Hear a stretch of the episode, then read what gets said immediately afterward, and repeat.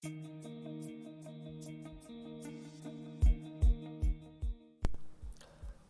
うもケンジです、えー、このチャンネルは私の日々の何気ない出来事などを語っていく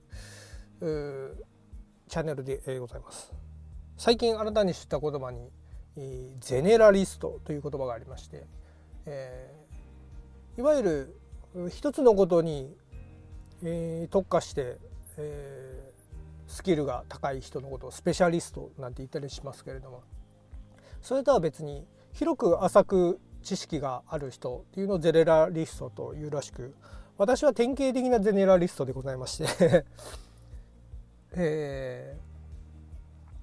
ー、とにかく、えー、別に飽き性なわけではないんですけど、えー、いくつかのことをじゅんぐりじゅんぐり、えー、なので ABCDE とかあったらあ1つのことをやってしばらくしたら2つ目のことをやって3つ目のことをやってっていきながらまたしばらくしたらまた頭ね A に戻ってきて B に戻に移って、えー、必ず順番通りっていうわけではないのでたまに飛んで D に行ったり E に行ったりとかねそういうことはあったりするんですけど、まあ、常に一定間隔で1つをやっちゃ2つ目に行って3つ目に行ってまた戻ってみたいなところを繰り返しながら幅広いことをいろいろやっているっていうのが、えー、私の特徴で、えー、ありましてえー、なのでかなり趣味は多い方だと思います。なので趣味にお金がかかると。まあ別名器用貧乏なんて言い方もねしたりしますけれどもとにかく私は典型的なゼネラリストだというところが最近分かりまして、えー、今度からその言葉を使っていこうかなと思ってますけれどもえー、今回もなかなかネタが見つかりませんでマイピンはなしでいきます。はい、えー、なんかいいネタが見つかればね、えー、マイピン作りたいんですけどもうね KBC ラジオのパオンの澤田浩二さんはもうねコロナばっかりでネタがなかなかなくて作るのが大変だって言われてますけれども本当そうですげえなそれでもね絞り出して作ってるんですから本当すごいですけれども、えー、今回はえー、まあまたちょっと戻りまして、えー、うつのでね私がぶっ倒れて、えー、まあ、療養で、まあ、だいぶ良くはなってきたんですがっていうところの話の続きになるんですけれども、え、主にどんな症状があったかっていうところのお話をしていこうかな。まあ、人によって違うかもしれませんが、えー、っていうところのお話でいきます。はい、まず最初お、まあ、調子が悪くなってき始めた時っていうのは頭痛とかあめまいみたいなものがしだしたっていうところは、まあ、以前もお話をしたんですけれどもでとにかく調子が悪いととにかくなんか調子が悪くて、えー、ぐったりしてるわけですね。ででそれが続いていってえー、ひどくなってきたら、まあ、吐き気なんかもちょっとしてきたり、えー、っていう時期に入ってでそれがまあ間隔がねそんなに、えー、短い間隔で、えー、来てなくて、まあ、調子が悪い日もあればあ大丈夫な日も続いてっていう風なところから来ていたのがあ結構頻繁にそういう調子の悪い日っていうのが ね、毎週週に1回はそういう調子が悪い日が出てくるみたいなことになってきたりして最終的にはもうほぼ毎日調子が悪いっていうような状態に陥ったりしていきながらあ、まあ、病院に通うことになったりして薬もらいながらっていうことになったんですけど最終的に呼吸が苦しくなって仕事中にね苦しくなってしゃがみ込んで倒れ込んでしまって、えーえー、っていうような状態になったと。でそれその後まあ完全な自宅療養という形に入ったんですけど自宅療養に入ってからもまあ、えー、頭痛めまい吐き気この辺っていうのは非常にしんどかったですね。で特にめまいのところとか頭痛のところで言うとどんな感じだったかっていうと、えー、私の場合ぐるぐる回目が回っているというよりかはあのなんかお酒を飲んだ後みたいに頭がそのガンガンするようなねズドーンズドーンズドーンみたいなそういう風なあ目の感じだったんですよね。こう頭がガンガンする時に目がグワングワンみたいになったりとかするようなことってね、えー、あのこうなんていうの心拍数が上がってて脈拍ねドクンドクンドクンみたいになってる時に目がグワングワングワンみたいになる時ってあ、ね、あよくあると思うんですけどなんかそんな感じ、のことが多かったですね。で頭痛に関して言うと頭の痛いところが意外と場所が変わったりしてたっていうところですね。特定の場所がずっと痛いとかあではなく前の方だとか横の方だとか後ろの方だとかあと表面上っぽいようなところだったり奥の方だったりみたいな私の場合は痛いところが結構コロコロ変わってた、うん、いくつかのところをこうぐるっと回ってたような感じの痛さがありましたね。あとこれが辛かったのがあの、まあ、めまいと頭痛というところにつながりはするんですけど あの目の玉あの目目玉を動かすだけで頭に音がするんですよ。目玉をあの顔を真正面に向けた状態で顔を動かさずにあの横とか下を見たりとか、えー、する時に、まあ、目玉だけを動かして見ることってまああると思うんですけれども目を例えば横にずっと動かすと頭の中にザッと音がしてまた、えー、例えば左、ね、右に動かしてで左にまたグッて目を動かしたらまたザッて音がするような感じでで音がしながらグワンザグワンみたいなあそういう状況が続いたんですね。なので車運転するっていうのが一番しんどい。なのでまともに車を運転できなかったんで調子が悪い時は絶対車にはもう乗れない、えー、乗ってたらもう危ないので乗れない、えー、よっぽど調子がいい時でもいろんなところであのコンビニの駐車場なんかでちょっと休憩を挟みながらあっていうのを繰り返しながら目的地まで行くみたいなことっていうのをやってましてこれが一番きつかったですね。もうほんと目玉動かすだけで頭に音がしてザザガングワンザガン みたいな。もうあれはきつかったですよね。今はそこまでないんでいいんですけど。でそうなってくるともう気持ち悪くなってくるんですよね。で吐き気もしてくるし。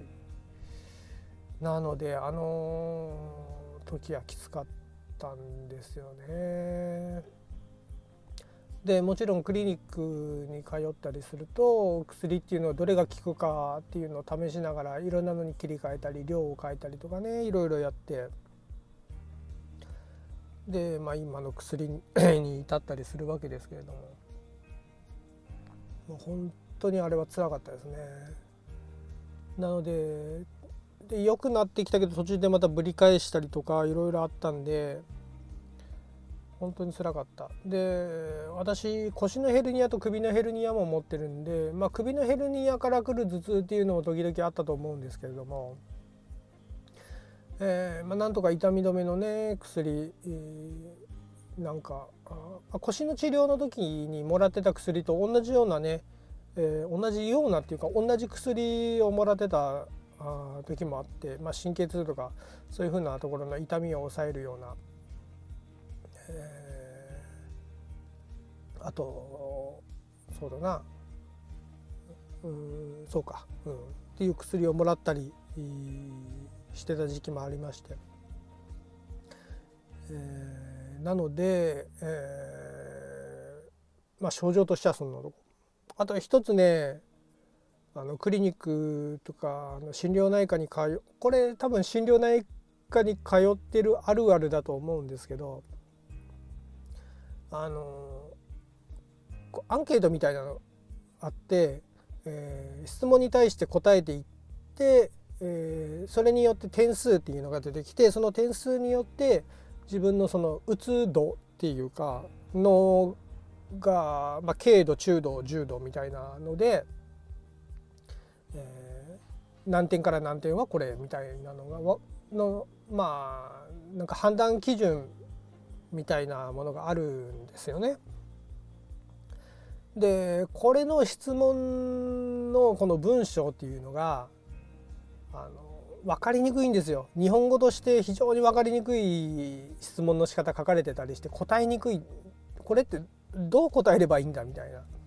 で回答があの5段階とかあってどれに該当するかみたいなのを、えー、答えるわけですね丸つけていったりとかするんですけどこれなんでこんなに分かりにくいんだって先生に聞いたことがあってっていうのが、えー、これっていうのは海外の方で、えー、作られたものだと考えられたものだ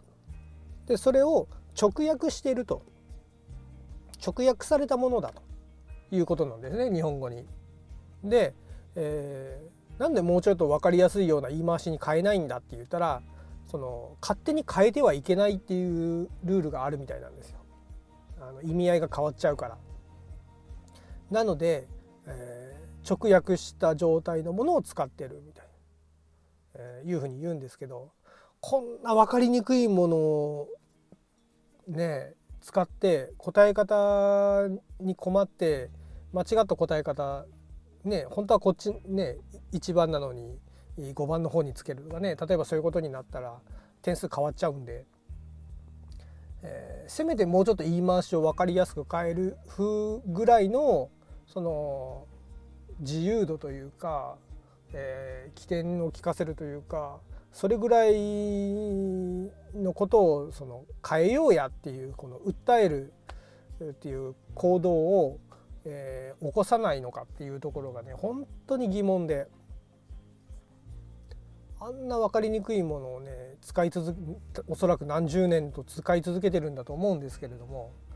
なんでそこで変えようっていう行動が起きないのかっていうのが本当ねまあ先生たちにとっちゃ別にどうでもいいことなのかもしれませんし、えー、これでもなんとなんとか理解できるだろうみたいなところで出してるのかもしれないし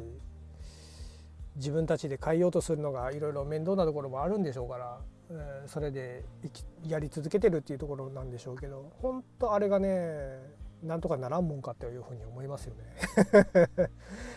これ分かってくれる人いるんじゃないかなと思うんですけど。まああと病院というものとかにかかうん行くことが少なかったから最近知ったっていうところもありますけど本当そのクリニックみたいなところって受付して呼ばれるまで予約してるのにめちゃくちゃ待たされるんですよね。でこう先生部屋に入って先生と喋るのはせいぜい1分ぐらいでわーっと喋っていつもと同じような質問がされてで部屋を出るわけですよね。でまたお金払うために順番待ってる間もまた待たされるわけですよね。で これがめちゃくちゃ長いと。で人によっては予約してるのにこんなね30分も1時間も待たされてから、予約してる意味ねえじゃねえかみたいなことでブチギレで帰っていく人とかね あの受付の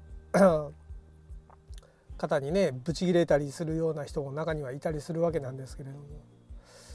うん、まあずれていくことがあるっていうのは致し方ないことだとは思うしそういうことは起きうる、ねえー、ことだとは思うんですけどあまりにもずれすぎじゃねえかっていうような日もあるんでそこら辺さすがにどうにかならんもんかっていうふうにねなんか変えようとしないのかっていうふうなのは本当疑問でしたけどねこれもなんか調べてみるとよそでも同じようなことがあるみたいで結構あるあるみたいですもんね。なので、えーまあ、カルテみたいなものから、うん、ね、薬がいるのかいらないのか薬局に取りに行く、ねえー、紙とか作ったりいろいろ。でいくら何何点でいくらみたいなね、えー、そういうのとかが出て呼ばれてお金払ったりするわけですけどえー、呼ばれるまでと終わってからの待つ時間とその辺っていうのはもうちょい縮められないもんかなというふうに思いますね。特にやっぱ待ってる時間っていうのは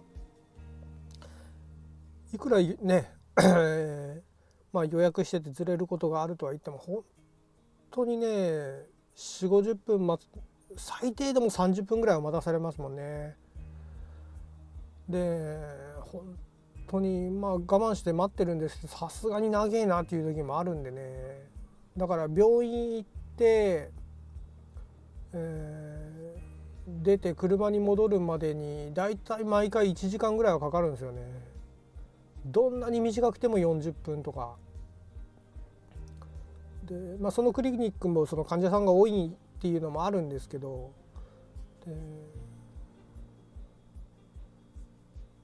で予約している人の間に予約しない人が入り込んできたりするのもあるのかなという感じも。まあ基本的に予約してない人っていうのは後半の夕方以降のところに回されたりするんですけどね。それでもうんあれなんとかならんもんなんかなっていうふうに思いますよね。なんか改善しようがあると思うんですけどね。毎回そうなんでそれが普通になっちゃってるんでまあ、もちろんたまには早い時もあるんですよ。まあまあ早い時もあるんです。でも大抵待たされるんでそれを待たされる側のことを考えてなんかもうちょっとうまいこといかんもんかっていうふうにねなんか自分たちで変えようという気はないのかもしれないしね。勝手に変えれないっていうのもあるんだろうけど。そこのところね皆さんももし、えー、同じような経験があるとか同じふうに思ってたみたいな方がいたらねコメントなんかいただければありがたいですしね。いやこれはどうにもなんねえんだみたいなね。こういう決まりになっててどうにもなんねえんだみたいなこと知ってる方なんかいらっしゃいましたらそのかそういう方もコメントいただければありがたいですけれども、うん、まあ私はなんとか我慢してます。ということで今回は私がまあうつでぶっ倒れた時のね主な、えー、症状、えー、なんかをお話をしていきました。次回何話そうかな。うん。はい。それでは今回はこの辺でありがとうございました。また次回よろしくお願いします。